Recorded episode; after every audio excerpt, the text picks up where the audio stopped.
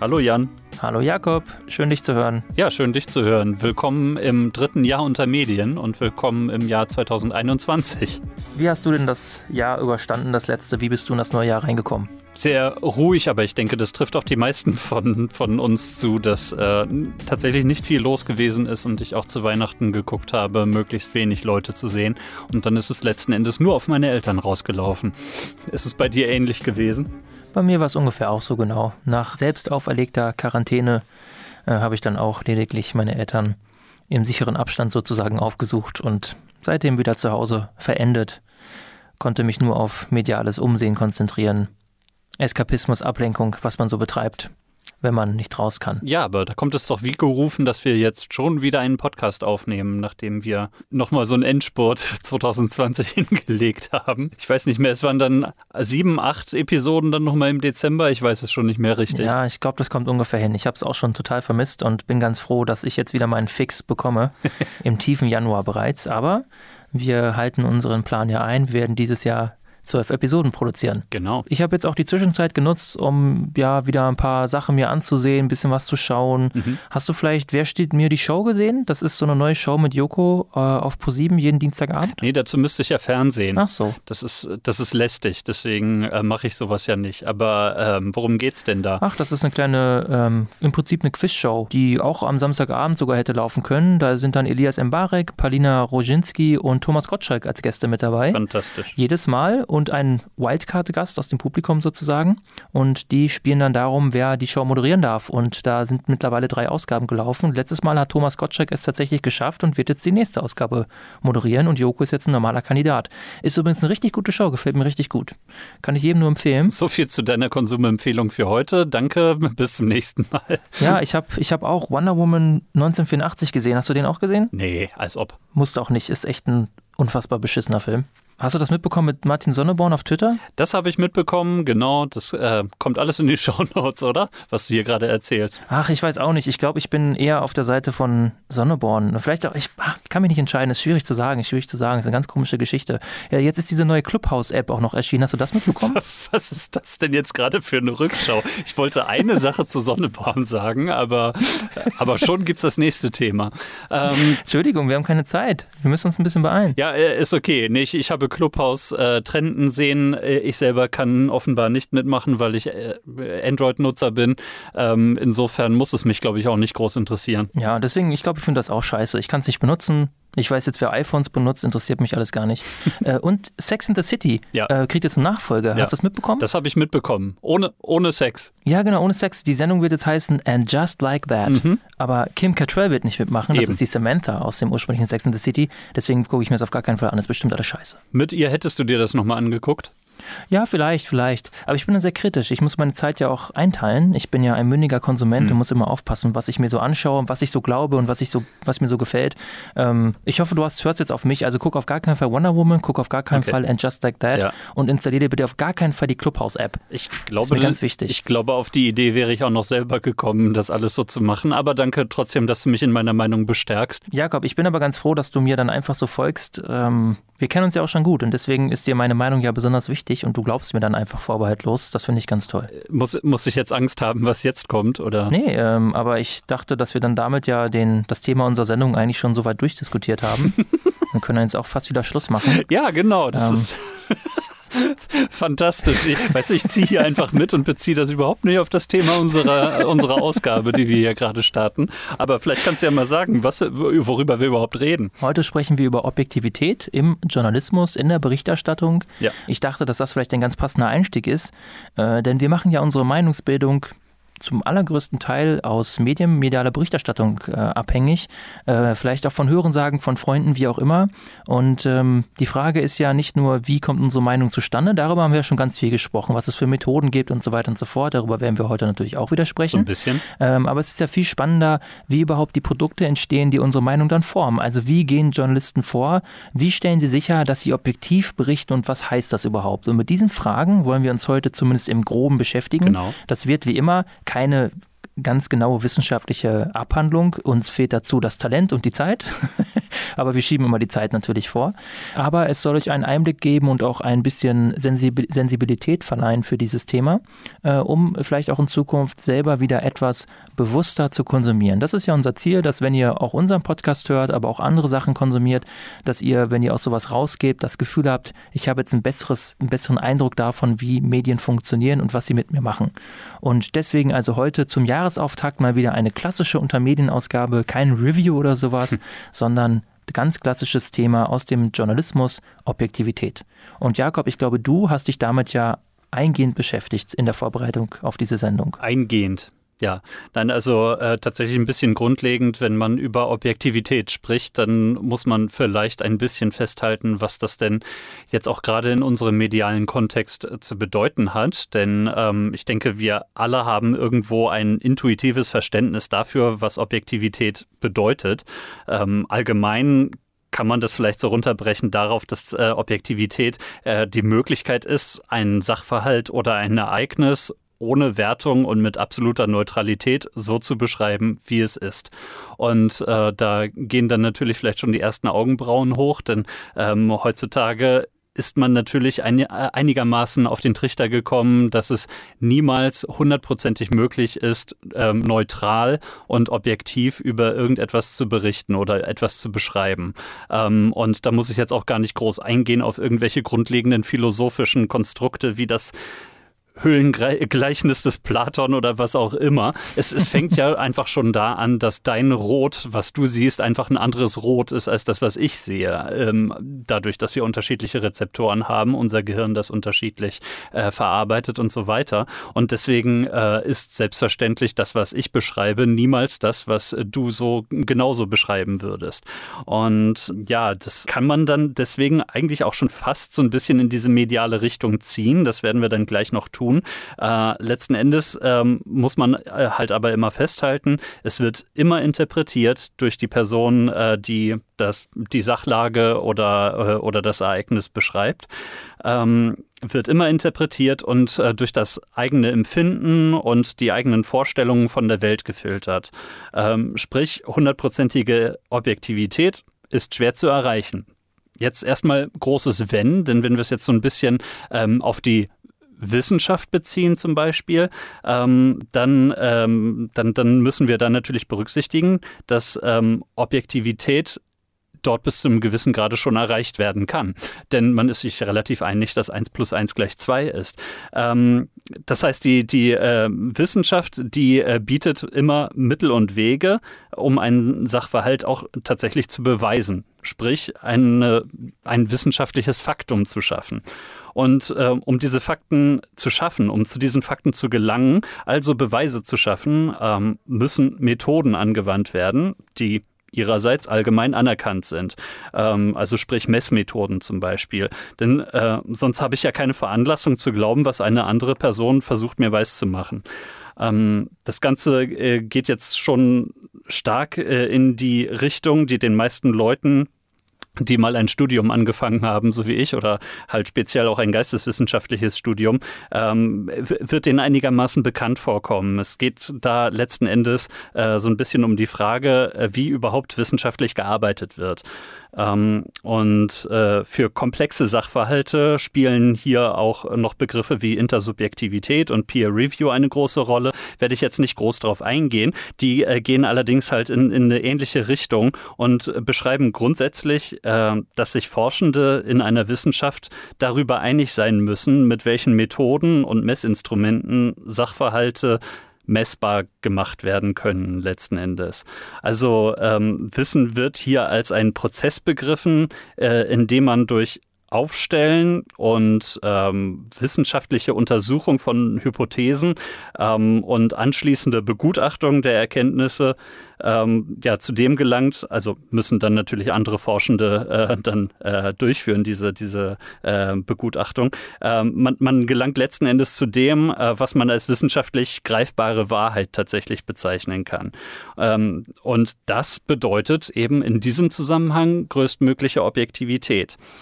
So, das ist jetzt aber die Wissenschaft und wir bewegen uns nicht in der Wissenschaft, sondern wir beschäftigen uns mit Medien und das ist natürlich einfach eine ganz andere Sphäre, ähm, denn äh, da stellt es sich äh, ganz anders dar. Bei den Medien geht es natürlich nicht darum, in einem jahrelangen Prozess zur größtmöglichen Objektivität zu gelangen, sondern Medien arbeiten natürlich schneller. Und äh, als Medienschaffende mit dem Anspruch, objektiv zu berichten, ähm, muss man natürlich ständig versuchen, mit möglichst neutralen Augen auf einen Sachverhalt zu schauen. Ähm, aber hier, ne, siehe oben, ich habe da eben schon mal drüber gesprochen, ähm, da beißt sich die Katze so ein bisschen in den Schwanz, denn äh, genau dieser neutrale Blick ist eben äh, immer nur mit Abstrichen möglich. Ähm, man, also ja, letztlich, man hat es auch immer zu tun als Medienschaffender oder Medienschaffende mit ja, einem ganzen Spannungsfeld verschiedenster Meinungen und Interpretationen und ähm, das eben auch in Themenbereichen, wo man gar keinen Anspruch äh, haben kann, jemals zu einer tatsächlichen Wahrheit vorzudringen. Äh, sprich, das, das Ganze unterscheidet sich hier dann schon relativ grundsätzlich von, von äh, der Wissenschaft. Wir haben ja jetzt auch schon häufig genug aus dem Rundfunkstaatsvertrag zitiert äh, und das werde ich jetzt an dieser Stelle auch nur paraphrasieren und jetzt nicht, nicht nochmal vorlesen. Ähm, aber äh, in diesem Rundfunkstaatsvertrag heißt es eben auch, dass Medien in Deutschland angehalten sind, alle gesellschaftlich relevanten Meinungen zu Wort kommen zu lassen und die Meinungsbildung beim Publikum zu ermöglichen. Ähm, und ich denke, da kommen wir jetzt so ein bisschen auch schon in die Schiene, worüber wir dann heute sprechen wollen. Äh, denn daraus leitet sich ähm, auch ein Stück weit ein, ein gewisses Missverständnis im äh, medialen Selbstverständnis ab. Ähm, und äh, das ist letztlich das, worüber wir äh, sprechen wollen. Äh, nämlich, äh, wenn Fakten und Meinungen auch ja, bis zu einem gewissen Grade miteinander vermischt werden und, und letztlich versucht wird, einzelnen Meinungen größere Bedeutung beizumessen, als ihnen eigentlich zustünde, fairerweise. Ähm, und äh, da werden wir auch heute über einige Beispiele auf jeden Fall sprechen. So viel einmal zum Begriff Objektivität, wo ich dann noch ein paar weitere Begriffe mit reingeschmissen habe. ähm, aber ähm, eben, es ist denke ich, deutlich geworden, dass der mediale Kontext da einfach nochmal was anderes ist, als äh, wenn man jetzt nur vom Begriff Objektivität ähm, und dann eben auch dem wissenschaftlichen Kontext ausgeht. Ja, äh, ich finde es, äh, glaube ich, ganz gut, wenn wir äh, uns mal der, mit der Rolle des Journalisten, der Journalistin ganz direkt auseinandersetzen. Also ähm, in welcher Situation befindet sich diese Person eigentlich? Also du hast es jetzt ja gerade schon erzählt oder dargestellt. Ne? Also eine objektive Aussage beschreibt einen Sachverhalt genau so, wie er auch in der Realität vorzufinden ist. Das kann man ja generell so festhalten, lässt sich jetzt aber schwer auf diese journalistische Arbeit übertragen. Ne? Deswegen gibt es ähm, ja den Versuch zu sagen, dass die objektive Berichterstattung nicht aus der Sachebene heraus betrachtet werden sollte, sondern vielleicht eher aus dieser Personenebene heraus, also aus der Ebene der Journalistin des Journalisten selbst. Solange, man könnte zum Beispiel sagen, solange äh, die Journalistin objektiv berichten will, also wirklich diesen Willen hat und sich gleichermaßen ihrer eigenen Fehlbarkeiten und der eigenen Neigungen bewusst ist und das gegebenenfalls auch ordentlich in der eigenen Berichterstattung dann berücksichtigen kann und sich auch in der eigenen Berichterstattung von diesen Neigungen und Fehlbarkeiten freimachen kann, ist dann nicht auch in gewisser Weise objektiv Bericht erstattet worden. Und das finde ich einen ganz interessanten Ansatz. Denn das, was du ja auch gerade auf die Wissenschaft bezogen beschrieben hast, man muss da sicherlich auch noch, noch mal unterscheiden eben zwischen Natur- und Geisteswissenschaft.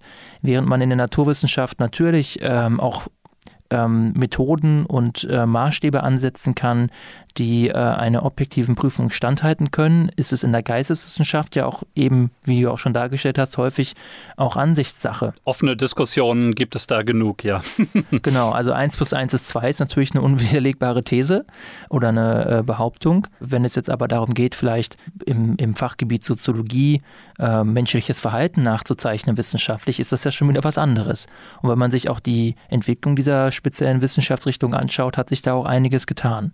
Vielleicht vielleicht mal so die Frage gestellt, was ist zum Beispiel, wenn ein Journalist, der eine Falschnachricht verbreitet, aber nicht weiß, dass das eine Falschnachricht ist, hat er dann nicht objektiv berichtet? Ne? Also, oder was ist, wenn, wenn jetzt vielleicht ein Ministerpräsident äh, vor die Presse tritt und der hält ein Statement ab und in diesem Statement sind falsche Zahlen drin? Das kann man ja nachprüfen. Welche Realität hat der Journalist dann hier transportiert? Weil die Realität, die Wirklichkeit, die er dort wahrgenommen hat, war ja die, dass der Ministerpräsident dort stand und falsche Zahlen vorgelesen hat. Ist das jetzt unobjektiv in dem Moment? Was ist, wenn äh, Angela Merkel zum Beispiel auf der Bundespressekonferenz auf eine Frage eines Journalisten 15 Minuten lang antwortet? Aber diese Antwort selber dann hinterher in der Berichterstattung eben vielleicht nur 30 Sekunden zu hören ist, damit es leichter konsumierbar ist und damit man die Sendeplatz, äh, die Sendezeit einhält, ist dann dieses Auslassen von Teilen ihrer Antwort auch schon automatisch ein Widerspruch, wenn es darum geht, etwas objektiv wiederzugeben? Das sind so die Fragen, also einfach mal so konkrete Praxisfragen, die ja wirklich jeden Journalisten treffen können. Ist man da nicht mehr objektiv? Wie würdest du das einschätzen?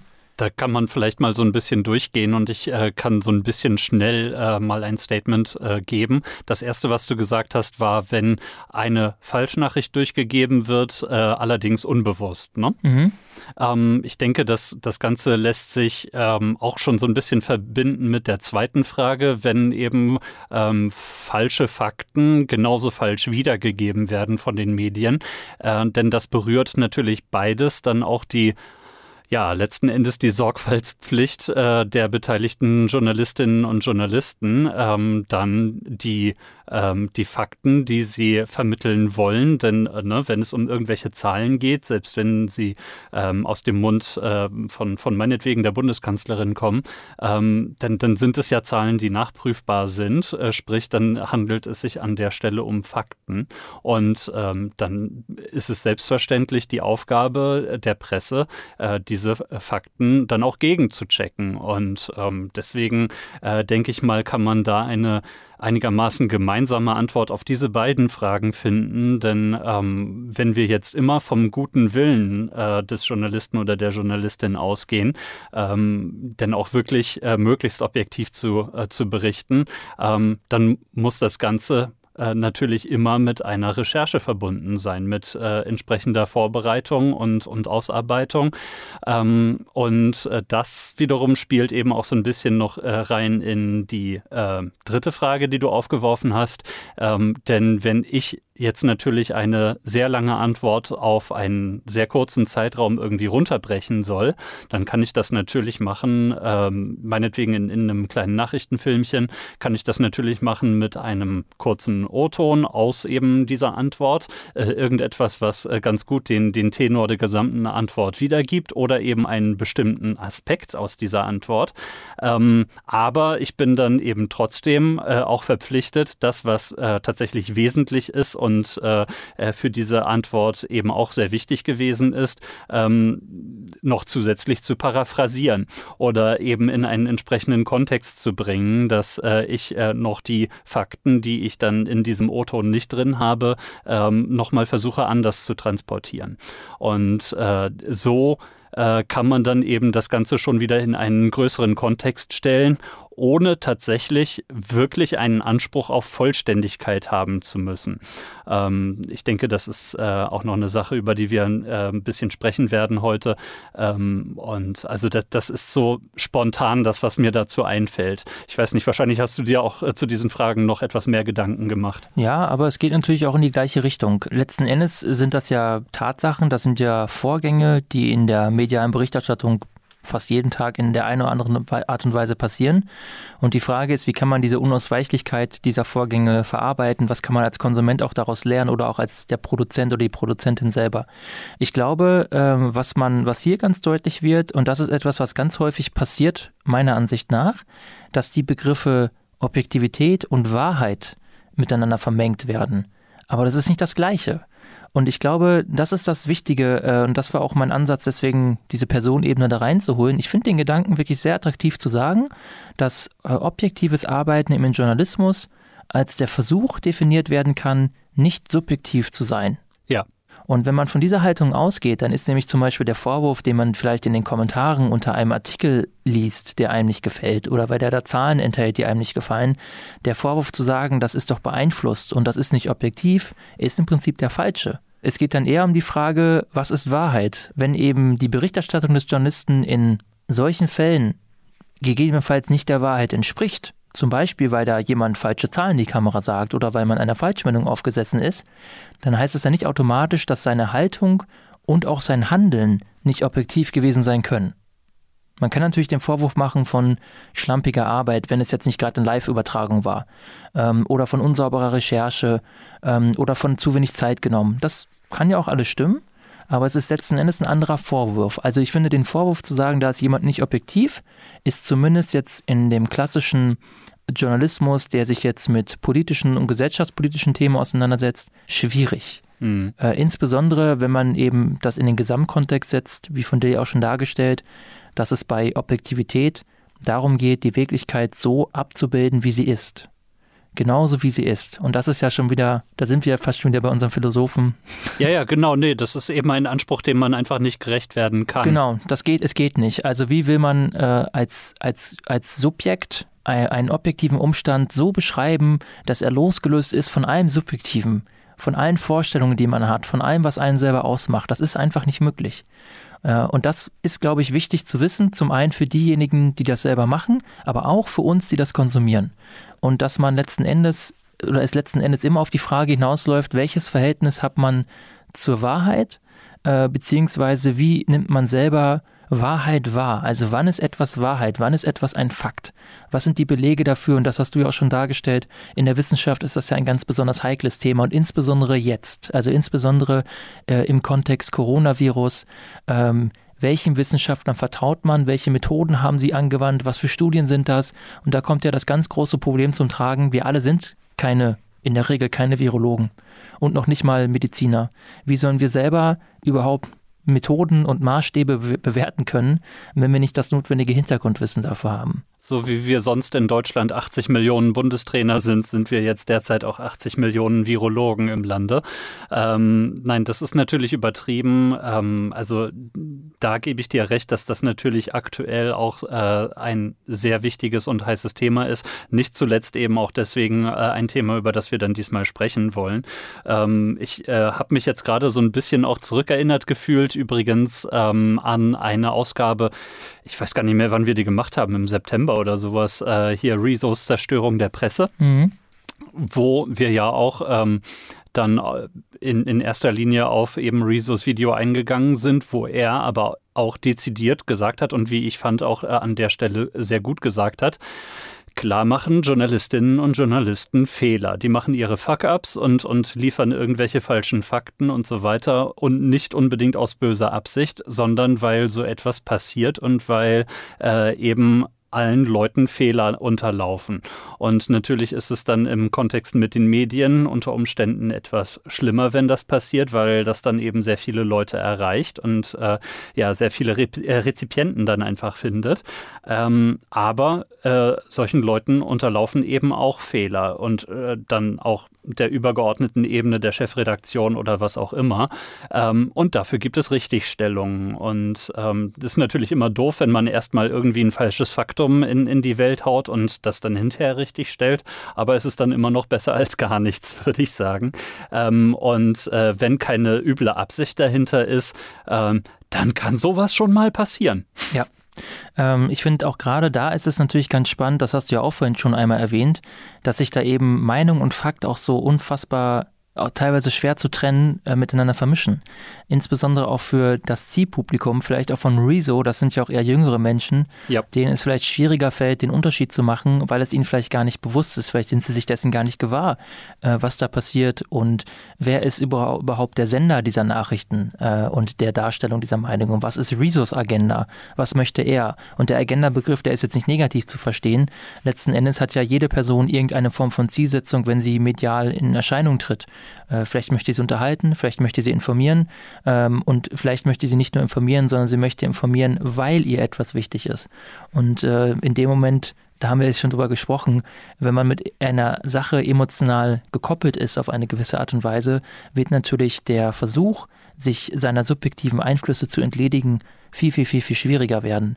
Und du hast es ja auch schon gesagt, das ist natürlich insgesamt ein großes Problem, denn für den Erhalt für den Diskurs in einer funktionierenden Demokratie ist natürlich so etwas wie in Anführungszeichen neutrale Berichterstattung unerlässlich. Ne? Mhm. Also es kommen natürlich ganz viele Unterschiede auch zum Tragen. Also nicht alle journalistische Arbeit hat ja auch was mit dieser klassischen Berichterstattung zu tun. Also wie auch bei Rezo. Es gibt ja Kommentare, es gibt Glossen, es gibt Reportagen und die haben ja interessanterweise alle dieses subjektive Element zum Wesenskern. Ja. Ne? Also eine Reportage funktioniert nicht ohne eine Reporterin, einen Reporter, ähm, der oder die da im Mittelpunkt steht und seine Meinung kundtut, während er ja auf der Suche nach Fakten ist. Genau. Oder sich gerade unter das Messer legt oder sowas. Genau. Für solche Journalisten ist natürlich die Voraussetzung, auf bestehender Faktenlage hin dann Meinungen zu entwickeln und die dem Konsumenten dann auch fortzusetzen. Aber wie kann man gleichzeitig sicherstellen, dass diese Art oder dieses Mittel zur Meinungsbildung überhaupt funktioniert. Und das geht natürlich nur, wenn die Konsumenten das wissen. Also wenn sie sich bewusst sind, das passiert da gerade, das machen die Medien gerade und so funktionieren die gerade. Und das ist, glaube ich, das Allerwichtigste, wie immer. Also Meinung von Fakt zu trennen, den Objektivitätsbegriff vom Wahrheitsbegriff zu trennen. Und dann kommt man der Sache schon so ein bisschen näher, mündig zu sein und auch begreifen zu können, was passiert da. Und das ist auch immer im Prinzip nur der erste Schritt. Immer kritisch zu sein, kann man ja leicht sagen. Aber wo sieht man die Unterschiede?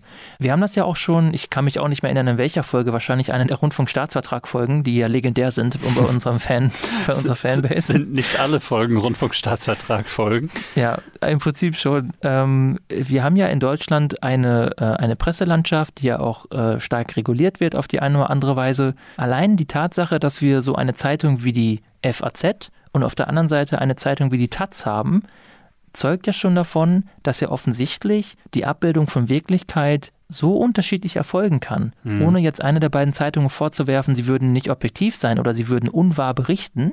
Aber diese Abbildung scheint ja so unterschiedlich zu sein, dass es ja ganz andere Zielgruppen gibt und ja auch ein und dasselbe Thema unterschiedlich betrachtet werden kann.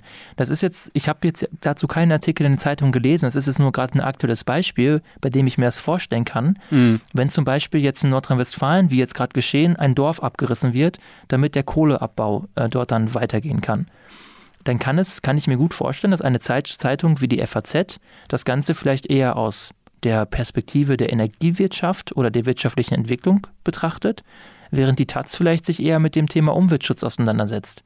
Das heißt nicht, dass beide Seiten die anderen Themen ignorieren, aber dem vielleicht in der Berichterstattung unterschiedliche Gewichtung geben, indem man zum Beispiel der oder diesem Experten mehr Raum gibt oder indem man den Aufhänger des Artikels anders setzt, dass man die Überschrift anders gestaltet, dass man entsprechende Fotos auswählt. Genau. Ne, also da, an dem Beispiel, wie gesagt, das sind jetzt keine Artikel, die ich da wirklich konkret gelesen habe. Das ist nur ein Gedankenexperiment, das ich aber für anwendbar halte auf die, auf die reelle Berichterstattung. Ja. Anhand dieses Experiments kann man sich schon, glaube ich, ganz gut verdeutlichen, dass es offensichtlich, äh, also keine der Zeitungen lügt. Und keiner Nein. der Journalisten lügt, genau. aber dass eben einmal die Ausrichtung der Verlage dahinter, die Ausrichtung der Zeitungen, ähm, das Setzen von Themenschwerpunkten ganz massiven Einfluss darauf nehmen kann, inwiefern eben ein Thema nun abgebildet wird und was Wirklichkeitsabbildung überhaupt ist. Und das ist eben das, die ganz große Krux, wenn man von journalistischer Objektivität spricht, denn keinem dieser Journalisten würde ich grundsätzlich objektives Handeln absprechen. Ähm, es führt aber zu unterschiedlichen Ergebnissen. Und das ist eben so schwer nachzuvollziehen und auch manchmal zu akzeptieren. Ich kann das total verstehen. Ähm, aber damit muss man umgehen lernen als Konsument.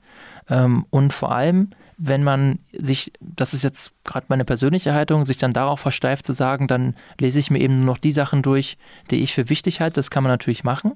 Aber mein, meine Erfahrung, meine persönliche Erfahrung ist, dass man sich dadurch natürlich vieler potenziell anderer Gedankengänge und Positionen ähm, entledigt oder sich von ihnen isoliert, mhm. äh, was sich dann auf die eigene Meinungsbildung nicht unbedingt immer positiv bemerkbar macht. Man muss sich ja nicht überzeugen lassen, aber ich halte es auch ganz relevant, immer alle oder zumindest viele Argumente auch von Menschen zu hören, bei denen ich von vornherein weiß, ich mag die nicht und ich bin nicht mit denen einer Meinung, aber trotzdem zu hören, wie sie es begründen und was sie zu sagen haben, halte ich für wichtig. Und das ist eben auch wieder, wie man am Ende raushört, die Verantwortung des Konsumenten, der Konsumierenden und nicht unbedingt der Journalisten selbst. Die schon so häufig von uns aufgeworfene Medienkompetenz, das natürlich auf jeden Fall. Auf der anderen Seite zeigt äh, genau dieses Beispiel natürlich auch, ähm, ohne jetzt das fast zu weit aufmachen zu wollen, aber wie bedenklich es eben ist, wenn sich bestimmte Bereiche eines Mediums auf wenige Häuser ähm, konzentrieren,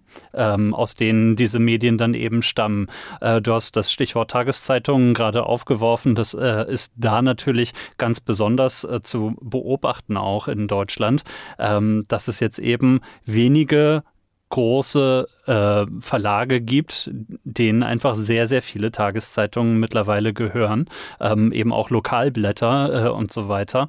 Ähm, und ähm, deswegen ähm, wie gesagt, das Fass will ich nicht zu weit aufmachen, aber das äh, spielt für mich da auf jeden Fall äh, auch sehr stark mit rein, dass äh, eben die Meinungsvielfalt umso besser auch abgebildet werden kann, äh, wenn es einfach sehr viele verschiedene Münder gibt, aus denen äh, dann diese, diese Meinungen kommen. Und ähm, ja, also äh, du hattest ähm, jetzt ja eben auch angesprochen, man muss da immer berücksichtigen, welche Berichtsform da jetzt überhaupt gerade vorliegt oder welche Beitragsform. Ähm, wenn wir es jetzt äh, erstmal stumpf auf den Nachrichtenfilm beziehen, ähm, dann äh, gibt es auch da einige Möglichkeiten, wo man als Journalistin, Journalist ähm, auf der Nase landen kann, was äh, eben das Thema Objektivität betrifft. Hier bei uns im Bürgerhaus Bennohaus in Münster, da geben wir ja auch sehr regelmäßig äh, Kurse, was die Medienkompetenz betrifft, aber eben auch das ähm, ja, das Erstellen von äh, Nachrichtenfilmen und ähm, ja, Nachrichtenmeldungen. Ähm, und da sagen wir dann auch schon immer dazu, dass man äh, schon alleine dadurch, wie man bildtechnisch einen ähm, Beitrag aufbaut, sehr viel falsch machen kann. Einfach indem man Bilder so zusammenschneidet, dass man äh, damit eine gewisse Wirkung erzielt. Ähm, und äh, ne, da ist immer das, das Beispiel von äh, Demonstranten auf der Straße und der Polizei, die loskloppt. Je nachdem, in welcher Reihenfolge äh, man die äh, Bilder zeigt, erzeugt es eben eine unterschiedliche Wirkung. Ne? Demonstrieren die Leute, weil die Polizei loskloppt, kloppt oder kloppt die Polizei los, weil die Demonstration, äh, Demonstration aus dem Ruder läuft. Ähm, das ist so, so ein bisschen da das klassische Beispiel. Und äh, da muss man auch richtig auf der Hut sein, wenn man versucht, in so ähm, einer tatsächlich auf Neutralität getrimmten Beitragsform, wie eben dem Nachrichtenfilm, ähm, dann eben schon versucht, alles richtig zu machen. Ne? Äh, das klassische Problem, die Reihenfolge der Montageclips ähm, mit Kausalketten gleichzusetzen. Ich habe hier ein Zitat mitgebracht und zwar ist das ein Zitat von einem Professor für Wissenschaftskommunikation. Der hat im Juli 2018 dem MDR, dem Mitteldeutschen Rundfunk, ein Interview gegeben mhm. und äh, das lese ich einmal vor. Er sagt, False Balance heißt falsche Gleichgewichtung. Dabei geht es darum, dass Journalisten versuchen, die Wahrheit abzubilden. Dazu bedient man sich verschiedener Hilfskonstruktionen wie der Gleichgewichtung von Meinungen, also Pro- und Kontraargumente gleichberechtigt darzustellen, um die Realität gut abzubilden. Das funktioniert in der politischen Berichterstattung in den USA gut, da es dort oft zwischen Republikanern und Demokraten zwei Meinungen gibt. Zitat Ende. Ähm, Jetzt haben wir diesen Begriff False Balance, also falsche Gleichgewichtung, hier einmal reingebracht. Mhm. Das halte ich für ein ganz besonderes, besonders wichtiges Thema. Das war ja auch ursprünglich mal in unserem Redaktionsgespräch das der eigentliche Aufhänger unserer heutigen Sendung. Genau. Also, dass, dass Journalisten versuchen, im Rahmen ihrer Berichterstattung, im Rahmen ihrer Medienproduktion bereits ähm, eine Art von Wahrheitsabbildung zu, hinzubekommen, die objektiven Ansprüchen gerecht, gerecht wird. Also der Versuch, Sachverhalte so darzustellen, wie sie sind. Ja? Ganz frei nach Augstein sozusagen zitiert. Hm. Welcher Augstein in diesem Fall? Der, der ältere. Und ich finde das Zitat eigentlich ganz gut, weil es tatsächlich in meinen Augen eine ganz passende Definition von Fords Balance abgibt. Sein letzter Satz in Bezug auf die Berichterstattung in den USA mit den zwei Lagern, da komme ich nachher nochmal drauf, das halte ich für falsch. Aber äh, da werde ich noch ein bisschen gegen argumentieren.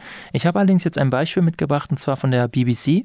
Ja. Die öffentlich-rechtliche Rundfunkanstalt in Großbritannien ist, glaube ich, sogar die älteste ihrer Art der Welt. Genau. Schon seit längerer Zeit steht sie in der Kritik, zu sehr dem False Balance zu verfallen. Also zu sehr zu versuchen, insbesondere bei wissenschaftlichen Themen, bei der fast schon zwanghaften Suche nach Objektivität Gegenstimmen an Bord zu holen, die allerdings nicht der eigentlichen wissenschaftlichen Wahrheit gerecht werden. Also, um mal ein Beispiel zu nennen, wenn ein wissenschaftliches Thema behandelt wird und neun Wissenschaftler sagen, das ist so, und ein Wissenschaftler sagt, nee, nee, das ist so. Dann lädt man einen dieser neuen Wissenschaftler ein und dann lädt man noch den einen mit der Gegenstimme ein. Beide kriegen 50% Sendezeit. Ist das dann objektiv?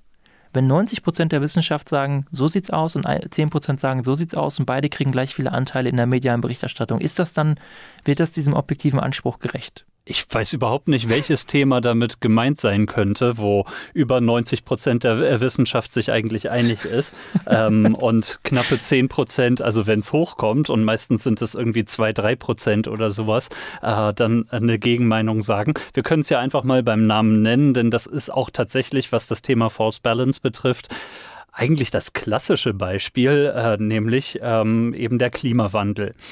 Das ist ein Beispiel, denke ich, da, da muss man noch nicht mal nur zur BBC schauen, äh, sondern äh, kann, kann auch schon hier in Deutschland bleiben, ähm, wo äh, man gefühlt, wenn man solche Zahlen hört, dass wirklich 97 Prozent der Wissenschaft sich eigentlich einig sind, ja, der Klimawandel ist menschgemacht, ja, er findet statt.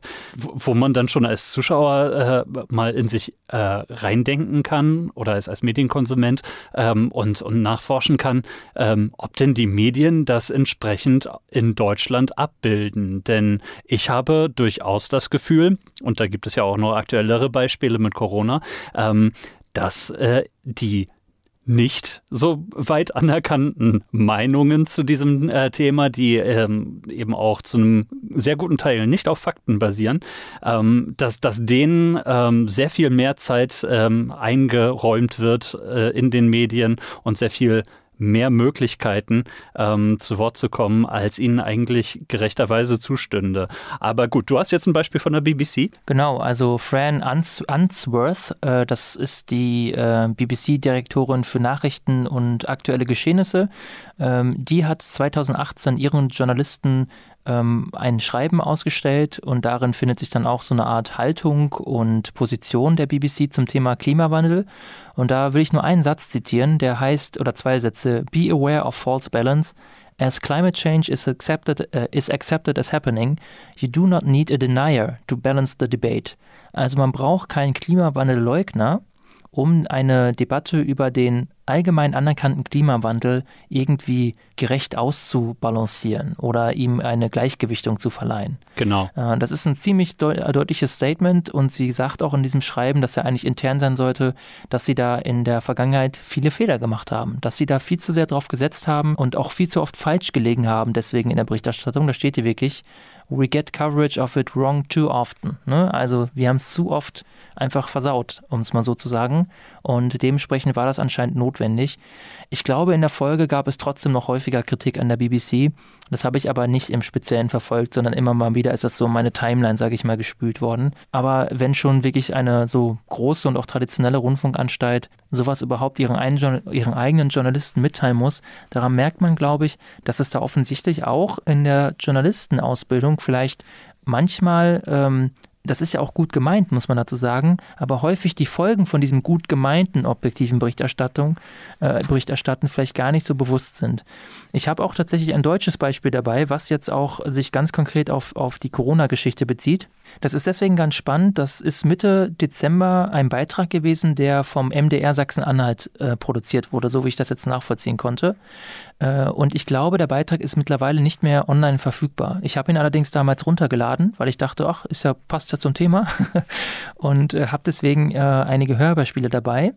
Und in dem Beitrag geht es darum, dass ein Reporter, also es ist wirklich ein Journalist, der vor der Kamera steht, ein Videojournalist sozusagen, äh, der dort als Reporter auftritt und der, äh, der möchte eben über Corona-Impfungen aufklären und unterhält sich deswegen zunächst mit einem Arzt. Und ich habe jetzt den Ausschnitt dabei. Man sieht also diesen Journalisten beim Arzt sitzen und äh, man hört noch jetzt am Anfang meines Ausschnitts den Arzt noch einen Satz sagen und dann hört euch mal den Übergang an, den der Journalist dort baut. Und die Überschrift des Beitrags lautete übrigens Corona-Impfungen, Arzt klärt Impfmythen auf mdr.de. Und das wäre mein Rat an Sie. Also Sie haben keine Bedenken, höre ich daraus. Das können, können Sie genauso sagen, ja. Ich möchte noch eine Gegenmeinung hören und treffe Anne-Kathrin Tempel. Sie ist Heilpraktikerin und steht dem Impfen grundsätzlich kritisch gegenüber. Ja, ist oh. true story.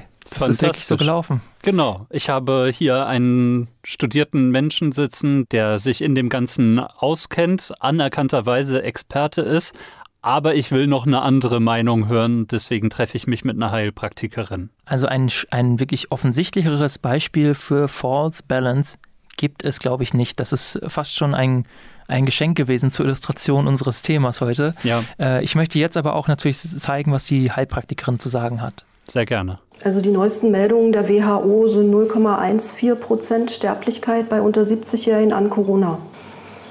Also es geht jetzt nicht um die Opfer und auch drei Personen sind wertvoll, das ist mir völlig klar. Aber das ist keine beängstigende Krankheit. Was hat denn das jetzt mit Impfungen zu tun? Weiß ich, weiß ich auch nicht genau. Äh, ich glaube, also ich muss sagen, sie sagt auch, glaube ich, selber, ich kann das jetzt nicht, ich kann jetzt keinen konkreten Rat geben. Ich selber würde mich aber nicht impfen lassen. aber das ist das, womit der Beitrag, also das ist quasi, das kommt fast direkt im Anschluss. Ich habe nur einen Halbsatz rausgeschnitten. Das ist fast direkt das, was im Anschluss an, seinen, an seine Überleitung kommt. Okay. Fantastisch. Ja, ähm, ich weiß nicht, ich meine, ähm, dieses äh, False Balance, ähm, haben wir einen Übersetzungsversuch schon unternommen? Ähm, ja, der, der Professor hatte das ja gemacht, der, ja. der hat es falsche Gleichgewichtung genannt.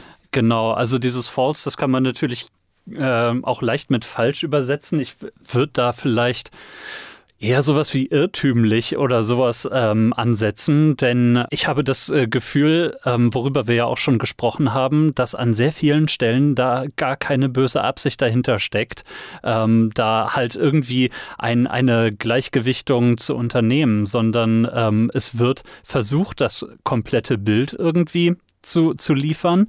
Ähm, und äh, die Art und Weise, wie man zu diesem kompletten Bild kommt, ist eben fehlgeleitet aber eben tatsächlich ohne böse Absicht. Das heißt, äh, ich, ich glaube, es äh, steckt dann, das zeigt auch dieses Beispiel von der BBC, ähm, dass das eben offenbar in relativ vielen Redaktionen ähm, da wohl auch Unsicherheit darüber herrscht, wie man äh, tatsächlich einen redaktionell ausgeglichenen Beitrag gestalten kann. Ja, ich finde die Übersetzung auch, auch tatsächlich passender, irrtümlich zu sagen. Denn ähm, ganz am Ende dieses Beitrags, da tritt der Reporter nochmal vor die Kamera und äh, trägt sein Fazit vor. Und das würde ich jetzt auch einmal kurz abspielen. Also Fazit. Nach dem, was ich heute so gehört habe, würde ich sagen, hm, ja, ich glaube, ich bin eher pro Impfen, denn eines ist ja klar, ich habe ganz viele Impfungen bekommen und die haben mir jetzt nicht unbedingt geschadet. Im Gegenteil. Andererseits hat mir gefallen, was Frau Tempel gesagt hat. Wir haben alle auch eine Eigenverantwortung und das macht ein bisschen Arbeit. Aber im Zweifel muss man sich eben auch mal mit dem Thema beschäftigen und dann hat man dazu auch eine Meinung und kann auch eine Entscheidung treffen. Ja. Und ja. das sagt er, das sagt er auch mit einem, fast schon mit so einem fröhlichen Lächeln in die Kamera am Ende. Und dann schalten wir auch direkt ins Studio, wo übrigens dann direkt im Anschluss ein kleiner Talk, ein kleines Expertengespräch mit einem Professor stattfindet. Also ich kann mich da auch gut reinversetzen. Der hat halt verzweifelt, glaube ich, nach zwei Meinungen gesucht, hat die gefunden und auch sein Fazit ist im Prinzip einerseits, andererseits. Jeder muss für sich selbst entscheiden. Das ist halt dann nicht sauberes journalistisches Arbeiten, auch wenn es aus seiner Perspektive wahrscheinlich die Quintessenz von objektivem Arbeiten ist, denn er hat ja versucht, objektiv zu handeln. Ähm, das unterstelle ich ihm deswegen auch nicht. Aber es ist eben dann dieses trugschlüssige oder irrtümliche Handeln ähm, bei dem Versuch, Gleichgewicht herzustellen zwischen Meinungen, die, bei denen es eben nicht notwendig ist, wie du es ja auch vorhin schon dargestellt hast. Halten wir fest, wenn, wenn es eine Faktenlage gibt, auf, äh, aufgrund der man berichten kann, äh, dann ist es nicht verboten, hinterher zu einem Ergebnis zu kommen. Ähm, das, das sollte man vielleicht manchen Kolleginnen und Kollegen dann doch nochmal mit auf den Weg geben. Ich kann auch dazu noch kurz den Twitter-Account vom MDR Sachsen-Anhalt zitieren. Die schreiben nämlich am 15. Dezember auf Twitter. Wir nehmen die Kritik ernst. Ziel der Sendung war es, ein möglichst breites Spektrum an Meinungen zu zeigen und kritische Haltungen deutlich zu machen. Der Moderator hat gesagt, dass er sich für Impfen entscheiden würde. Wir sind dabei, das Feedback selbstkritisch auszuwerten. Ja. Mit anderen Worten, es gab Feedback, was ähm, offenbar in eine ähnliche Richtung ging wie das, was wir jetzt gerade gesagt haben. Ja, auf Twitter auf jeden Fall. Da habe ich es ja auch mitbekommen. Ähm, wie gesagt, das Video habe ich jetzt nicht mehr gefunden, deswegen gehe ich davon aus, dass es gelöscht wurde. Und es gab auch noch einen Artikel auf mdr.de, den ich gefunden habe, bei dem unten drunter steht, ähm, so eine Art Disclaimer, wir haben aufgrund von Kritik die Aussagen einer Heilpraktikerin aus diesem Artikel entfernt. Es kann sein, dass auch, vielleicht war es die gleiche, vielleicht haben die ihre Aussagen nochmal wiederverwertet. Das passi passiert ja sehr häufig beim öffentlich-rechtlichen Rundfunk, dass man ähm, Audio- und Videoausschnitte dann nochmal in Textform äh, wiedergibt. Deswegen vermute ich mal, die Kritik ist angekommen und deswegen wurde das auch entfernt. Ist jetzt meine, mein Verdacht. Also sonst würde ein Video, das von nicht mal einem Monat noch online war, jetzt nicht weg sein. Also so schnell depubliziert auch der MDR nicht. Das stimmt, wobei ich jetzt gerade drüber nachgedacht habe, zumindest von dem, was jetzt zu hören war, ist es jetzt nicht vollkommen überraschend für mich, was die Heilpraktikerin da äh, von sich gegeben hat, äh, sondern da ist es halt eher bedenklich, dass, äh, dass sie dort zu Rate gezogen wurde. Ähm, insofern, ja, hat vielleicht mit der Frau als solche nichts zu tun. Ja, genau. Also ähm, ich habe jetzt ja auch hier keine Namen oder sowas genannt. Es geht ja auch wiederum nicht darum, hier jemanden einen direkten Vorwurf zu konstruieren. Genau. Sondern es geht darum, eben deutlich zu machen, wie schnell man eben aus einem aus einem hehren Ziel heraus, aus einem hehren Gedanken oder Wunsch heraus, dann doch das Falsche tun kann als Journalist. Genau. Und ähm, wenn ich da jetzt gerade noch mal zurückkommen kann auf das Beispiel mit dem Klimawandel, denn da hattest du ähm, dann ja eben dieses BBC-Zitat äh, gebracht, aus dem ja eben hervorgeht, man kann auch wunderbar über Klimawandel diskutieren und ihn als Faktum aber schon voraussetzen. Und da habe ich dann nämlich auch direkt gedacht, klar, man kann doch eine, eine wunderbare Talkrunde daraus machen, auch mit gegenteiligen Meinungen äh, zu Leuten, ähm, die sich dazu äußern, wie mit dem Klimawandel umzugehen ist, wie ihm zu begegnen ist. Denn auch Menschen, die äh, akzeptieren, dass der Klimawandel menschgemacht ist und dass es ihn überhaupt gibt, auch, auch äh, da gibt es äh, Menschen, die sagen, ähm, dass wir jetzt unsere Lebensqualität äh, nicht unbedingt dem Umweltschutz zu opfern haben. Und ähm, dafür meinetwegen auch äh, Argumente ins Feld führen, die manche Menschen überzeugend finden können. Und äh, eben aus, aus der Sicht äh, kann man dann eben schon ganz anders diskutieren ähm, über ein und dasselbe Thema, ohne das Thema als solches ähm, oder die Faktenlage als solche in Zweifel zu ziehen.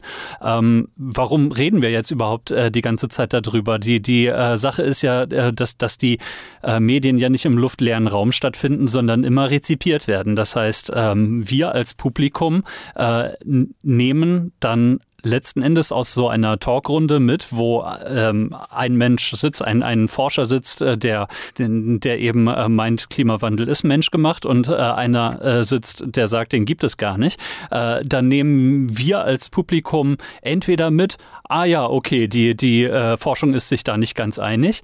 Ähm, oder, was vielleicht sogar noch schlimmer ist, ja, die Wahrheit wird schon irgendwo dazwischen liegen.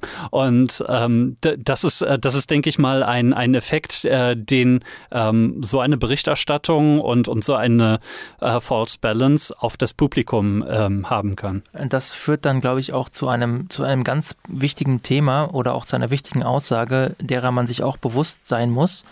Medien versuchen natürlich Wirklichkeit abzubilden, wie wir jetzt dargestellt haben. Ähm, Medien konstruieren aber auch Wirklichkeit.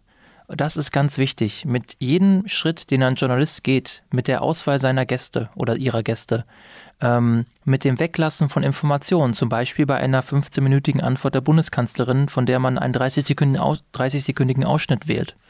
Ähm, mit jedem dieser Schritte äh, zieht, selektiert man, zieht man gewisse Informationen einer anderen Information oder Aussage vor, bildet die dann komprimiert ab.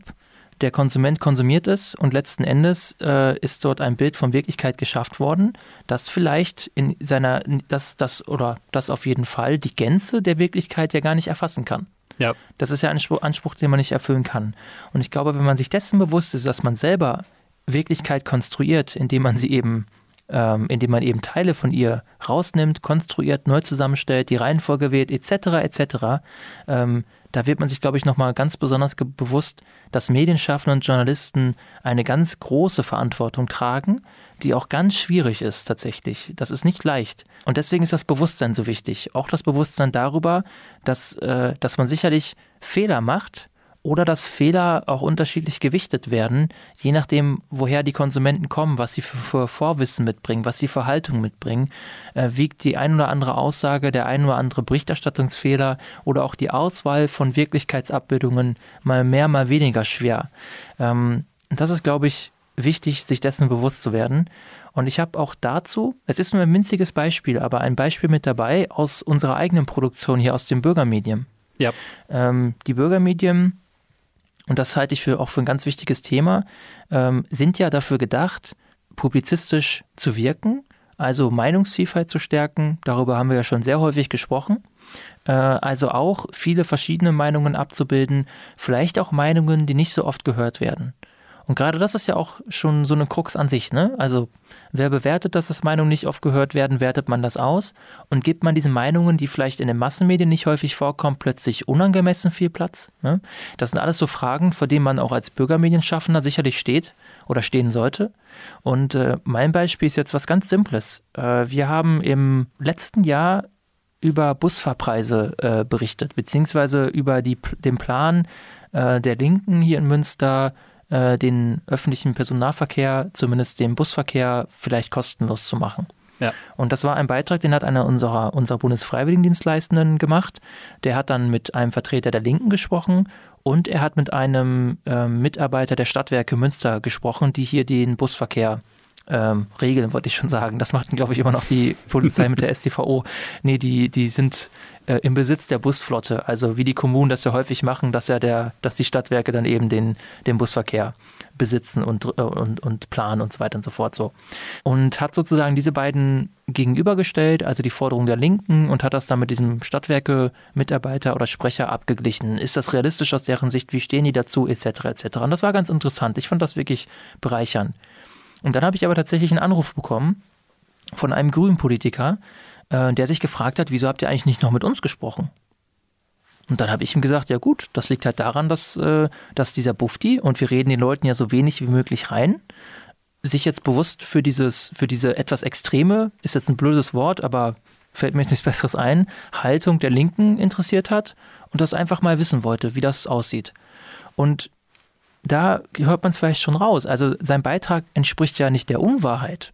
Ne? Er hat einfach einen ganz äh, gewissen Teilaspekt herausgenommen, hat sich zwei Leute rausgesucht, weil so ein Beitrag muss ja auch skalierbar sein, der muss ja auch machbar sein ja. äh, für, für Bürgermedienschaffende und hat sicherlich da interessante Meinungen und auch Haltungen und Stellungnahmen eingefangen und abgedeckt und ein rundes Ding draus gemacht. Und natürlich hat er aber gleichzeitig andere Haltungen und Meinungen rausgelassen. Natürlich hätte er auch mit der CDU sprechen können. Ja. Oder mit der FDP und mit den Grünen, mit der SPD, mit Volt, mit was weiß ich nicht wem. Vielleicht auch mit der AfD, wenn wir es auf die Spitze treiben. Die Frage ist ja, wo zieht man die Grenze? Macht man das thematisch? Was ist relevant? Was ist nicht relevant? Und diese Entscheidung muss man halt irgendwann treffen. Man kann nicht mit jedem sprechen. Und man kann nicht alle Meinungen abbilden zu einem Thema. Man muss auswählen. Und deswegen finde ich das wichtig zu betonen. Der Beitrag war nicht unobjektiv und der Beitrag war nicht unwahr, aber er hat natürlich einen Teil dieser Debatte nur abgebildet. Und das passiert andauernd. Das passiert nicht nur bei uns. Aber bei uns kommt es natürlich noch stärker zum Tragen, weil die Leute, die bei uns mitmachen, zum einen in der Regel gar keine großartige journalistische Ausbildung genossen haben, was ja auch einen Reiz ausmacht an der Sache, dass vielleicht auch Amateure Bericht erstatten, wir es ja trotzdem kontrollieren. Das kommt ja noch wichtig mit hinzu. Wir achten ja trotzdem darauf, dass da zumindest keine ethischen Standards oder rechtlichen Standards verletzt, verletzt werden bei der, bei der Berichterstattung oder bei der Produktion. Genau aber sie stehen trotzdem vor den gleichen Herausforderungen wie Profi-Journalisten. Ja, es war mir nur wichtig, das nochmal hier mit einzubringen und zu zeigen, das ist alles gar nicht so leicht, ähm, auch für Amateure nicht und dass deswegen eben dauerhaft die Verantwortung bei uns als Konsumenten, als Konsumierende liegt, äh, solche Sachen auch einzuordnen und, uns auch in dem Fall zum Beispiel be bewusst zu machen, ja klar, das ist jetzt hier die Linke, die möchte das und die Stadtwerke sagen, ja, das geht nicht so ganz oder das geht vielleicht doch. Aha, interessant, gut, habe ich das mal mitbekommen aber nicht automatisch die Erwartungshaltung zu haben, was sagen dir die anderen. Die kann man sich ja auch sonst noch selber recherchieren und raussuchen. Aber diesen Anspruch, diesen dauerhaften Anspruch an vollständige Wahrheits- oder Wirklichkeitsabbildung, um es mal so zu sagen, der lässt sich nun mal nicht erfüllen. Das ist unmöglich. Genau. Äh, insofern finde ich, fand ich das gerade auch relativ lustig, dass du, du hast dann ja auch ein bisschen nach dem Wort gesucht, dass du äh, das dann als eine extreme Position äh, gerade äh, genannt hast ähm, und, und bezeichnet hast. Äh, immerhin hast du nicht extremistisch gesagt. Ja, das Wort gefällt mir auch nicht, aber ich, äh, mir kam jetzt nichts Besseres, ich, ich komm, ja. mir kommt jetzt nichts Besseres in den Sinn leider. Ja, ja, ja, ja nee, aber das zeigt eben auch, dass man natürlich äh, auch in solchen lockeren Gesprächen, wie wir hier führen, ähm, dass man da natürlich auch so ein bisschen auf seine Wortwahl gucken muss, wenn man es zum Beispiel mit politischen Sachverhalten zu tun hat. Ähm, nein, also ich äh, fand das Beispiel jetzt auch ähm, auf jeden Fall sehr interessant. Ähm, muss auch sagen, ähm, wenn man sich diesen Beitrag so ansieht, ähm, sind die Meinungen ganz, ganz gut nebeneinander gestellt. Ich gehe mal davon aus, dass, dass wir den auch in die Show Notes packen. Ne? Ja, gehe ich mal von aus, ja. Genau, findet ihr dann nachher auf ostviertel.ms. Bei dem Interviewpartner von den Stadtwerken, wenn ich das richtig in Erinnerung habe, äh, gibt es auch ein sehr unangenehmes Hintergrundgeräusch die ganze Zeit. Auch sowas kann psychologisch beim Publikum dazu führen, dass äh, eine Meinung ähm, als unangenehmer empfunden wird. Äh, nat natürlich, also allgemein findet man es vielleicht ganz ähm, ganz attraktiv, sich vorzustellen, dass man nichts im Bus bezahlen muss. Aber e, eben der Mann von den Stadtwerken hat dort eine andere Position ähm, natürlich eingenommen. Und ähm, die ganze Zeit äh, läuft eben im Hintergrund irgendwie eine Maschine mit einem relativ schrillen Ton. Und das war an der Stelle eben nicht anders zu machen. Dieses Interview musste dann äh, eben an Ort und Stelle geführt werden und konnte auch nicht nochmal wiederholt werden. Ähm, und deswegen musste dann mit diesem Hintergrundgeräusch gelebt werden. Ähm, aber auch sowas ist dann ein, ein Faktor, der da äh, ja, beim Konsumieren eines Beitrags eben auch mit reinspielen kann. Das darf man auch nicht vergessen. Mhm. Ich finde auch, was wichtig zu betonen ist, ähm, und da möchte ich jetzt nochmal den Rückschluss machen auf das Zitat von dem Professor Engesser, das ich anfänglich zitiert hatte, ähm, bei dem er am Ende sagt, dass in der politischen Berichterstattung in den USA das ganz gut funktioniert mit zwei Meinungen, weil es da ja immer Republikaner und Demokraten gibt. Genau. Ähm, und jetzt bei diesem, bei diesem Beispiel jetzt mit Linke und Stadtwerke muss man ja auch sagen, die waren jetzt ja nicht als Gegenspieler in diesem Beitrag drin, sondern die haben sich ja beide mit diesem Sachverhalt auseinandergesetzt kann man ÖPNV lokal kostenfrei machen für alle zum Beispiel. Ja. Das heißt ja nicht, dass, das, dass wir da nach dem größten Kontrast gesucht haben, sondern es ging ja darum, die Machbarkeit mal zu diskutieren. Genau. Ähm, einmal mit denen, die es fordern und einmal mit denen, die es umsetzen müssten. Und das ist nicht gegeneinander ausspielen. Und ich glaube, das ist auch eine dieser, dieser großen Problemstellen, insbesondere in der politischen Berichterstattung mittlerweile. Das war früher vielleicht noch anders. Äh, aber ist auch immer schwer einzuschätzen. So die mediale Wirklichkeit von vor 30 Jahren, wenn man nicht geboren war, lässt sich halt schwer nachvollziehen, weil man ja nicht dauerhaft davon beschossen und umgeben ist. Ne? Das schon. Auf der anderen Seite haben wir vor kurzem noch das ZDF-Magazin, also das klassische erwähnt, wo der Kommunismus immer sehr böse war und überall gelauert hat. Genau. Insofern könnte man vermuten, dass es vielleicht auch in vergangenen Jahrzehnten nicht unbedingt anders gewesen ist. Vielleicht war die Darstellungsart dann noch ein bisschen anders. Aber ähm, ich denke mal, ähm, jetzt auch in einer Zeit, wo wir jetzt seit, ähm, oh Gott, lass mich lügen, seit gut sieben Jahren äh, in einer großen Koalition äh, hier verbleiben auf, auf Bundesebene. Ähm, und deswegen oppositionelle Meinungen bis zu einem gewissen Grade natürlich irgendwie polarisierend in, in verschiedene Richtungen bewegt haben. Da, da äh, hat man auf jeden Fall auch medial einfach nochmal eine andere Sichtweise. Ähm, und äh, man merkt es eben vielleicht auch so ein bisschen an dem Ton, wie berichtet wird und wie kommentiert wird. Ich finde dabei auch besonders wichtig eben, dass einige Medienschaffende versuchen, Konflikte zu, zu, simplifizieren und vor allem auch häufig versuchen sie auf eben zwei Seiten runterzubrechen.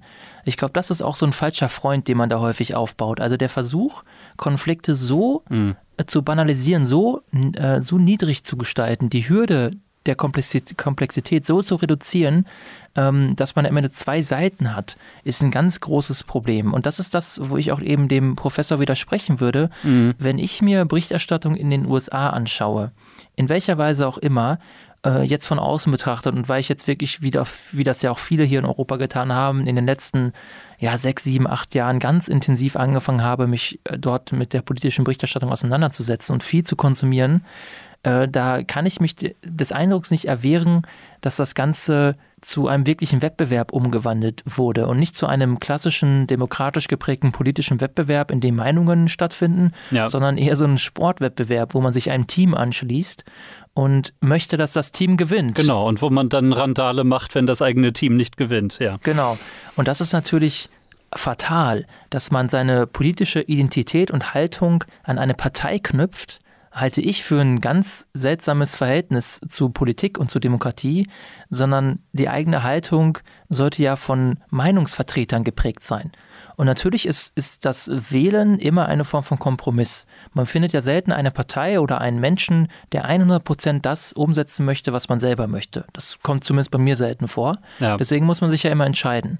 Und deswegen ähm, finde ich es ganz schwierig, als Bürger, der jetzt vielleicht nicht Parteimitglied ist, zu sagen, ich wähle immer die Partei, ich wähle immer die Partei, unabhängig davon, wofür die Partei tatsächlich steht. Natürlich haben Parteien grundsätzliche Ausrichtungen, aber viel wichtiger sind doch die einzelnen Entscheidungen, die sie treffen und die einzelnen Haltungen, die die Mitglieder auch annehmen und vertreten. Und das ist doch ein sehr individueller Prozess, der auch immer abweichen kann. Die SPD von heute ist vielleicht nicht die SPD von vor vier Jahren zum Beispiel in gewissen Themengebieten. Mhm. Und vielleicht gefällt mir das und vielleicht gefällt mir das nicht. Äh, und gerade das ist so dieses Problem, dass man in den USA dann sagt, ich bin Republikaner. So. Aber was heißt das denn? Oder ich bin Demokrat, was heißt das denn? Wofür stehst du? Was machst du? Und da sind ja so viele einzelne Haltungen spürbar. Und das ist, macht ja auch für mich, zumindest als, aus dieser europäischen Perspektive, so, so schwierig nachzuvollziehen, wie überhaupt in, in einer Zwei-Parteien-Landschaft, klar, es gibt auch andere Parteien, aber die sind ja faktisch unbedeutend, ja. dass also in so zwei Parteien sich all diese widersprüchlichen Positionen wiederfinden sollen. Es wird ja jetzt auch inzwischen offen über eine Spaltung der Republikanischen Partei äh, gesprochen. Ähm, also insofern ähm, ist das vielleicht auch gar nicht mal so überraschend äh, letzten Endes ähm, dieses, dieses Zwei-Parteien-System, auf, die, äh, auf das das Ganze dort äh, auch hinausgelaufen ist und, und aufgrund ihres Wahlsystems dann auf mehr oder weniger natürliche Art und Weise hinausgelaufen ist. Aus, aus dem äh, geht letzten Endes auch hervor, dass die beiden Parteien es aushalten müssen, dass es äh, innerhalb der Parteien sehr verschiedene Strömungen gibt. Das ist ja aber auch in Deutschland so. Ähm, eben diese, diese größeren oder eben auch Volksparteien, wie man mal gesagt hat, ähm, die haben immer Schwierigkeiten gehabt, ihre Flügel beieinander zu halten, haben es aber eben aufgrund einer gemeinsamen Programmatik meistens normalerweise geschafft. Aber äh, was das wiederum für die Berichterstattung bedeutet ähm, und, und Nachrichtensender und Sendungen bedeutet, ähm, das, das hat ganz andere Implikationen als hierzulande, würde ich sagen. Und ich halte dieses Zitat, was du angebracht hast von dem Professor, auch für relativ ungeschickt. Und darauf wollte ich auch hinaus. Also ich wollte jetzt hier keine politische Analyse wagen. Das tut mir auch leid, dass ich das jetzt in gewisser Art und Weise getan habe habe. Ich möchte ja bei Untermedien äh, mich bei sowas zurückhalten. Allerdings äh, habe ich in dem Zusammenhang das Gefühl, dass es gar nicht anders geht, ohne jetzt meinen Kontext zu liefern. Denn ähm, bei der Berichterstattung, wie von dir gesagt, erleben wir dasselbe. Und ich glaube, dass da tatsächlich auch dieses Prinzip der von Medien konstruierten Wirklichkeit ganz besonders herausgearbeitet wurde oder dargestellt oder äh, exemplarisch dargestellt werden kann. Ähm, ich habe ein Beispiel dabei, das ist ein äh, Talk-Format, das es mittlerweile nicht mehr gibt. Das lief auf CNN. Mhm. Das lief ursprünglich von 82 bis 2005 und wurde dann von 2013 bis 2014 noch einmal neu aufgelegt. Das Format heißt Crossfire. Und das Format, also im Kreuzfeuer liegend sozusagen. Das Format hat nach dem Prinzip funktioniert, dass man, und das wird auch wirklich so kommuniziert, eine linke Seite und eine rechte Seite hat.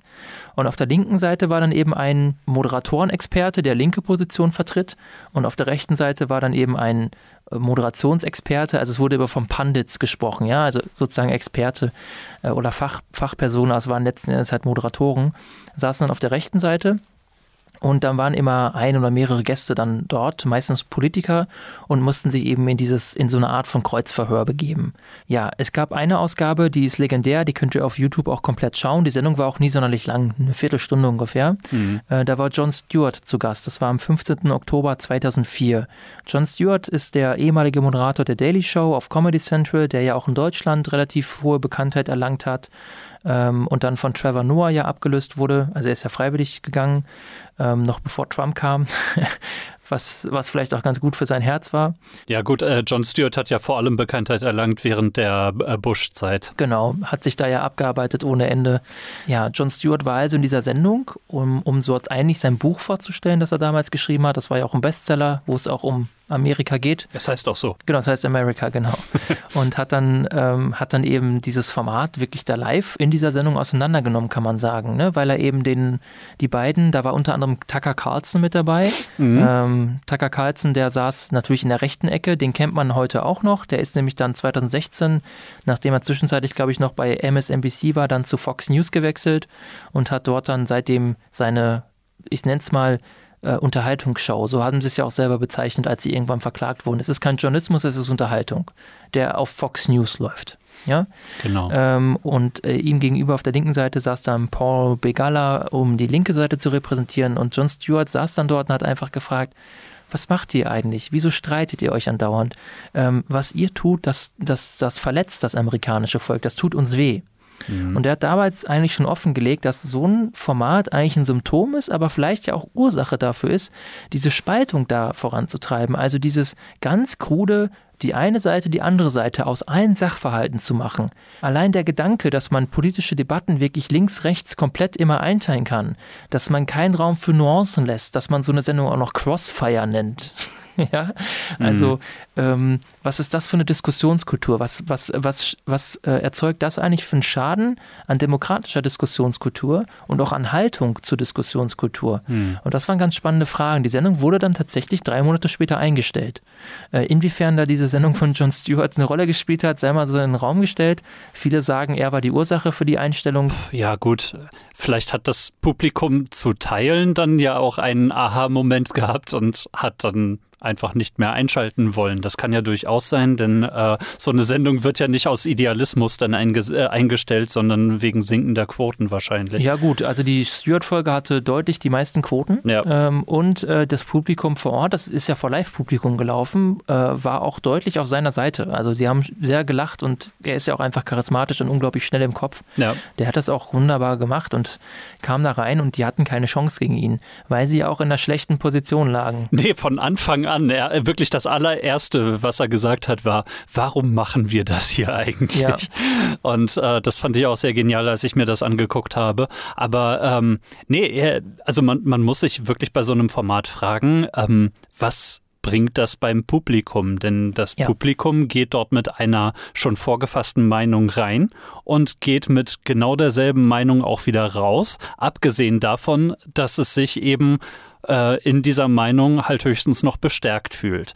Und ähm, da nicht irgendwie Argumente abgewogen werden und, und äh, eben dieses, dieses Balancing in, in, in guter äh, Hinsicht dann durchgeführt wird, sondern wirklich nur um, ähm, ähm, um sich selber in seiner Meinung bestärkt zu fühlen. Und ähm, äh, eben diese, diese Art der Polarisierung hat auf jeden Fall, äh, denke ich, auch dazu beigetragen, dass die politische Kultur äh, da in, in den USA ähm, schon mal besser ausgesehen hat. Und ähm, so eine Gefahr muss man auch hierzulande immer irgendwie im Kopf behalten, finde ich. Zwei Seiten immer draus zu machen, das wie einen inszenierten, das im Prinzip ist das ein inszenierter Streit, kann man sagen. Ja. Das ist auch etwas, was ich zumindest so in Teilen, ich habe nämlich darüber nachgedacht, fällt mir ein Äquivalent im deutschen Fernsehen ein, äh, was aktuell noch läuft und in Teilen sehe ich das bei Hart aber fair.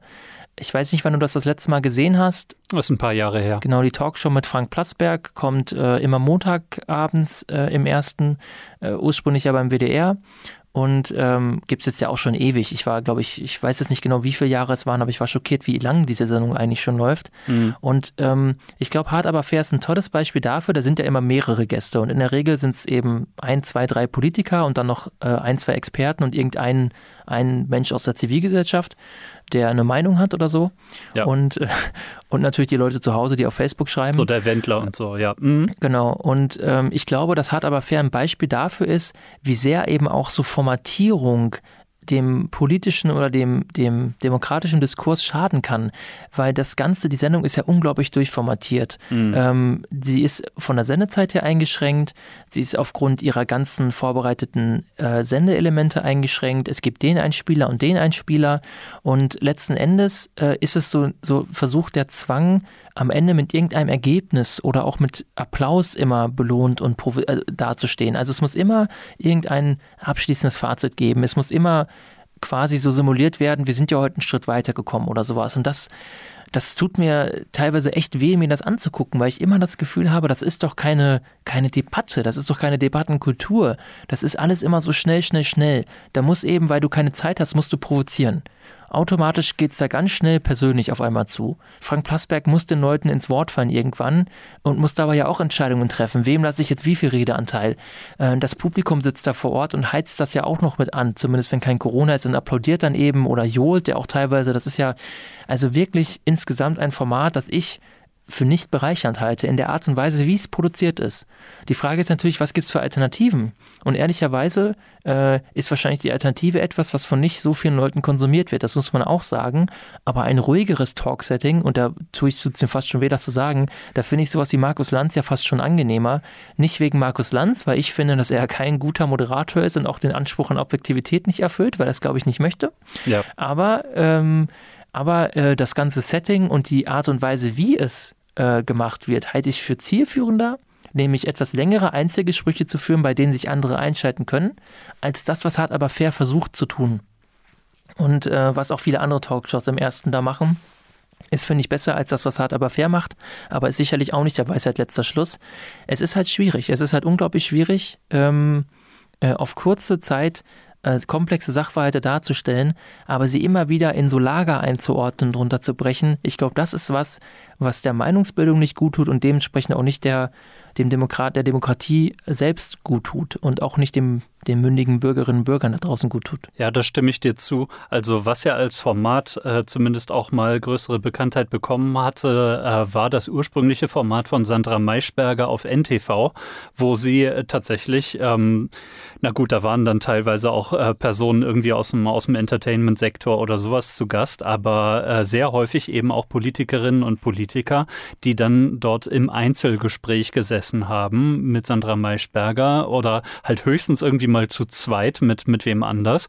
Und dann wurde da ausgiebig über ein Thema ähm, auch ein Gespräch geführt, ähm, was man natürlich jetzt heutzutage bei dem Format von Maischberger auch nicht mehr hat. Ähm, aber äh, das ist, äh, das ist ein Format, wo man auf jeden Fall schon immer einen besseren Eindruck davon bekommen kann, welche Position denn jetzt ähm, ein Politiker, eine Politikerin von Partei XY vertritt und äh, wo ich mir ein eigenes Bild machen kann. Wo ich sowas noch habe, das sind äh, eben zum Beispiel irgendwelche Zeitungsinterviews, meinetwegen auch in den größeren Wochenzeitungen oder sowas ähm, und im Radio. Und äh, deswegen, wenn man tatsächlich am politischen Diskurs auch äh, so weit interessiert ist, dass man versucht, da noch was für sich selber rauszuziehen, seine eigene Meinung vielleicht noch mal ein bisschen zu hinterfragen oder sowas, ähm, da kann ich eigentlich nur empfehlen, sich eben auch diesen Medien mal zuzuwenden und äh, da ähm, ja einfach ein bisschen mehr Zeit auch zu, rein zu investieren, ähm, da mal eben zum Beispiel beim Radio ich sage immer gerne Deutschlandfunk, ähm, da einfach mal ein paar Stunden zuzuhören. Ja, ich denke, dass wir dann jetzt unsere Hörerinnen und Hörer fast schon ein wenig allein lassen können mit Ihrem persönlichen Fazit zu unserer heutigen Ausgabe. Ich würde vielleicht nochmal abschließend sagen, das werde ich auch nochmal verlinken. Das ist eine Haltung, die wir hier im Benno-Haus zumindest auch schon längere Zeit vertreten, dass ich es ähm, für fast wichtiger halte, dass wenn man medial aktiv ist, transparent ist über die Umstände der Produktion. Wenn ich ein Leser bin, ein Hörer bin, ein Zuschauer bin, dann sollte ich dazu in der Lage sein, nachzuvollziehen, wer ist diese Journalistin, dieser Journalist, der da gerade berichtet, woher kommt diese Person, was hat sie vielleicht für einen Lebenslauf, für was für einen Verlag arbeitet diese Person, was möchte der Verlag, was hat er in der Vergangenheit getan. Das sind all diese Dinge, darüber haben wir auch schon häufig bei Untermedien gesprochen, die Konsumenten teilweise eben auf sich nehmen müssen äh, um tatsächlich ein Gefühl dafür zu bekommen, was soll diese Berichterstattung, was macht sie mit mir. Ich glaube, anders geht es tatsächlich nicht und Medien selber müssen aber ihren Teil dazu beitragen. Also Transparenz zu erzeugen, halte ich für unfassbar wichtig. Und ich glaube, Transparenz ist auch der beste Ersatz für diesen Objektivitätsbegriff. Denn wir haben ja, glaube ich, ziemlich eindeutig geklärt, dass Objektivität auf der Sachebene nicht darstellbar ist für Medien. Das geht nun mal nicht. Und dementsprechend ist das Fairste, was man machen kann als Medien, als Medienberichterstatter, als Produzent, wie auch immer, transparent zu sein und zu sagen, wie habe ich recherchiert? Mhm. Äh, wer sind meine Quellen, wenn ich es wenn verraten darf? Oder wie bin ich auf die aufmerksam geworden? Was war mein Verlauf? Das ist auch vielleicht zu viel verlangt in vielen Teilen, das sehe ich auch ein. Aber dorthin zu kommen und das zur Normalität werden zu lassen, transparent zu sein, warum habe ich dieses Thema ausgewählt zum Beispiel, halte ich für für den richtigen und wichtigen Schritt, damit die Menschen es leichter haben, sich tatsächlich ein akkurates Bild von der Wirklichkeit auch aufzubauen. Ja, bei vielen Wissenskanälen und aber auch Meinungskanälen bei YouTube wird das heutzutage auch schon gemacht, dass einfach im laufenden Video dann oben rechts in der Ecke äh, die Quelle eingeblendet wird, in dem Moment, wo sie ähm, eben auftaucht oder eben erwähnt wird ähm, oder Ergebnisse aus der Quelle erwähnt werden, ähm, ist halt direkt dann immer eingeblendet, ne, stammt aus äh, dieser und jener Studie und so weiter.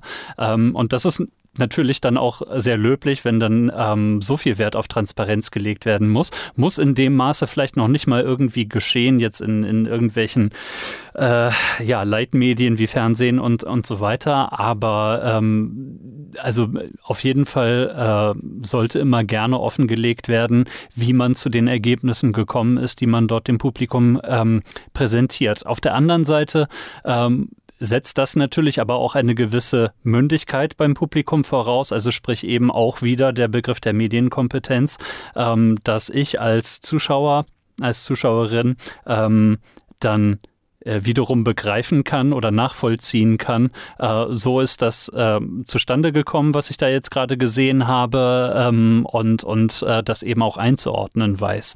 Und ähm, eben auch dadurch ist Medienkompetenz einfach was das Publikum betrifft, wieder ein zentraler Begriff. Wir wiederholen uns hier manchmal, habe ich das Gefühl. Ach, es ist aber auch vollkommen in Ordnung.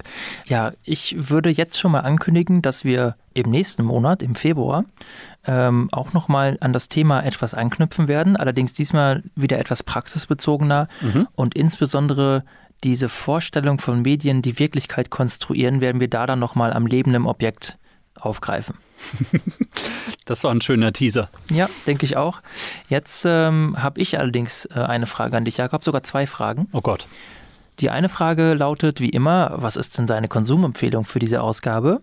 Die andere Frage ist für all diejenigen, es waren nicht viele, leider, die unseres, und sie unser Star Trek Weihnachts-Special gehört haben in seiner Gänze. Hauptsache, wir haben es gehört. Ja, da äh, hattest du ja berichtet, dass du äh, bei einer gewissen Synchronisationsproduktion vielleicht beinahe hättest dabei sein können. Ach, das ist Stimmt. dein großes Geheimnis. Die Frage ist, ob du das heute schon offenlegst oder ob du es nächstes Mal machst. Nö, das kann ich jetzt, äh, kann ich kurz mal umreißen. Also, ähm, da wir über Star Trek gesprochen haben, manchen von euch wird äh, vielleicht ähm, auch sinnlos im Weltraum ein Begriff sein, was eine ja, Neusynchronisation äh, von einigen Folgen äh, Star Trek äh, Next Generation äh, in den 90er Jahren gewesen ist, da so ein bisschen von Person zu Person weitergegeben wurde.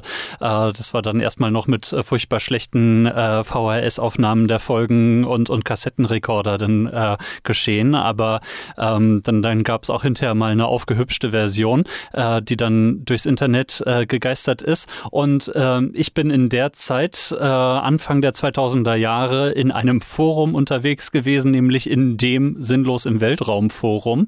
Ähm, aus deren Reihen und, und Kreisen, jedenfalls zum Teil, sich dann die Leute rekrutiert haben, die ähm, dann später auch Lord of the Weed neu, äh, also Lord of the Rings äh, neu synchronisiert haben, äh, in, in äh, ja, dann eben der Fassung Lord of the Weed.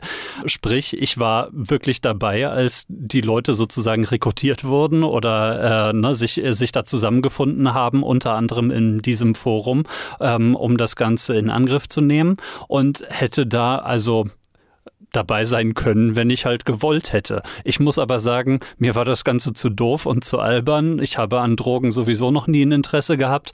Ähm, äh, halt noch, noch nicht mal an irgendwelchen äh, Entspannungsgeschichten. Ähm, ähm, und äh, insofern äh, war ich da auch nicht so drin in der Thematik. Und ja, also äh, ich hätte dabei sein können und äh, zur Internetsensation der 2000er Jahre werden können. Und ähm, ich habe auch immer mal wieder festgestellt, dass bis heute die Leute äh, über Lord of the Weed reden. Ähm, aber ich habe mich damals dagegen entschieden. Das war meine riesige Geschichte von letztem Mal. Reicht dir das als Antwort? Das reicht mir als Antwort. Ich hoffe auch unseren Zuhörenden da draußen.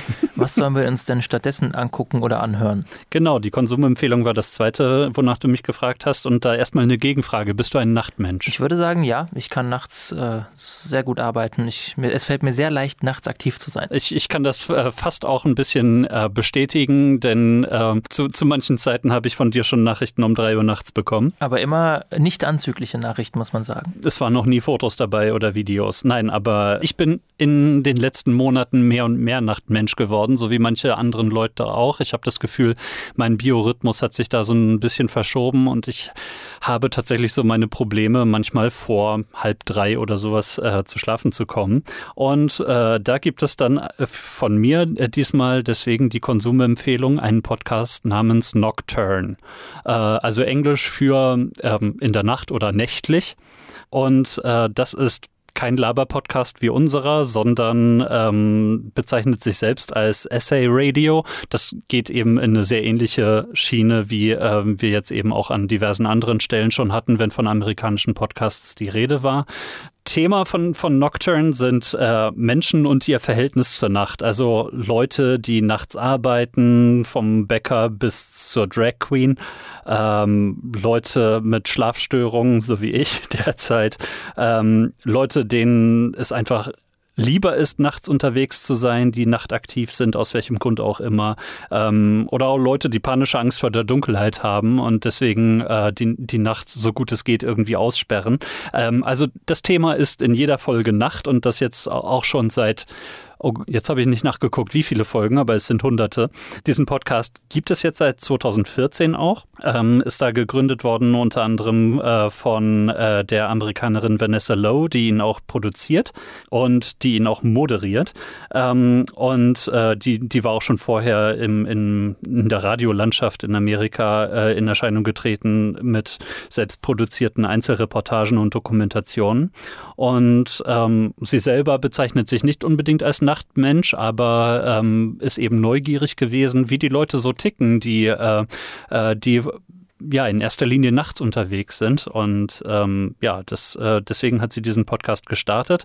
Der Podcast ist äh, zeitweise ähm, ausgestrahlt worden, auch im, im amerikanischen Radio oder einem bestimmten Sender, äh, der das weiterverbreitet hat und deswegen eben auch finanziell unterstützt äh, worden äh, in der Zeit.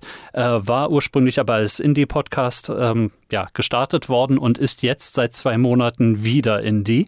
Ähm, das äh, heißt, im Moment steht noch nicht mal fest, wie sich dieser Podcast weiter finanzieren wird. Und äh, deswegen ist das hier gleichzeitig eine Konsumempfehlung und ein Spendenaufruf sozusagen.